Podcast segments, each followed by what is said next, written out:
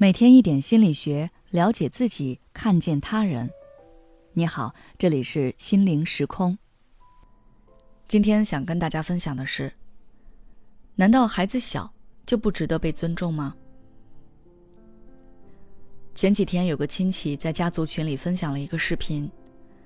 视频一开始是这位妈妈悄悄录制女儿读英语，女儿发现了就跟妈妈说：“你不要录了，我不喜欢。”妈妈就骗他说：“我没有录啊，你接着读。”虽然女儿才六岁，但也不是能随便糊弄的，所以女儿就停下来盯着镜头反问：“那你拿着手机干什么？就是在录呀。”妈妈就说：“你读英语，管我录不录呢？快点接着读。”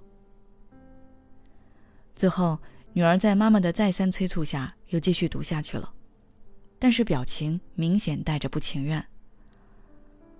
虽然这只是一件很小的事，但它透露出来的信息却很多。也许你对你的孩子做过类似的事情，或者在很小的时候，你的父母对你做过类似的事情。在很多人心里，孩子是不需要被尊重的。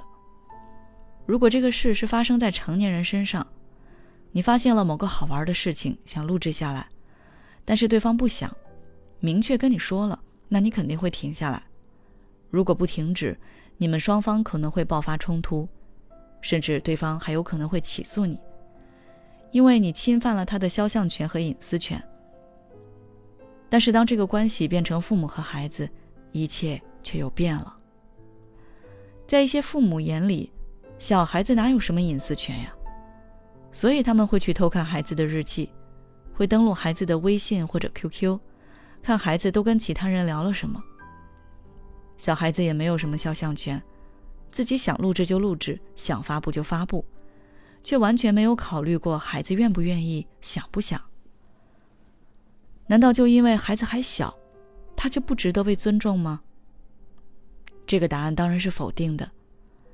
孩子的身份首先是一个独立的个体，然后才是某个人的儿子或者女儿。作为家长，我们可能会身在其中而不知错。归根结底，是因为我们把孩子当成了自己的附属品。因为孩子从小只能依赖我们生活，他的一切都归我们掌握。一个习惯养成只需要二十一天，而孩子完全依靠我们的时间远远不止于此。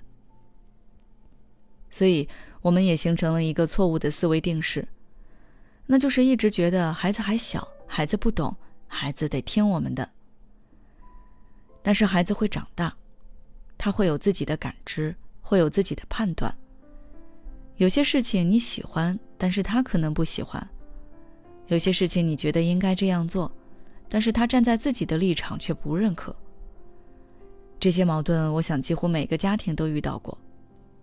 如果每次遇到这类问题，你都是强势的让孩子听你的，让孩子妥帖服从，那你们的亲子关系肯定是会出问题的。你给孩子贴上了不听话、不懂事的标签，孩子也给你贴上了一个不可沟通、顽固的标签。要记住，任何关系都是相互的。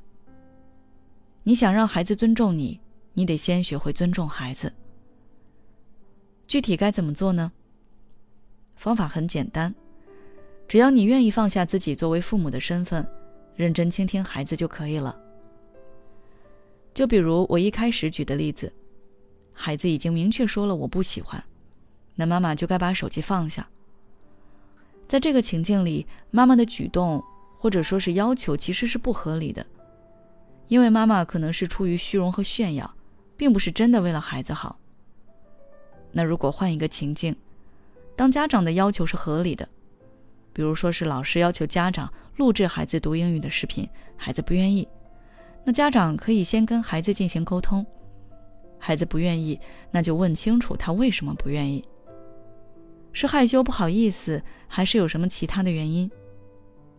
先解决孩子的意愿问题，再来录制。总而言之，就是真的把孩子的话听进心里去。好了，今天的内容分享到这里。如果你还想要了解更多相关内容，可以微信关注我们的公众号“心灵时空”。后台回复教育态度就可以了。给孩子最好的新年礼物就是家长的正确引导和陪伴。十二月二十三号将有一场特邀主播的年度活动。只要点开我们的主页在动态里面就可以看到这场直播的介绍了。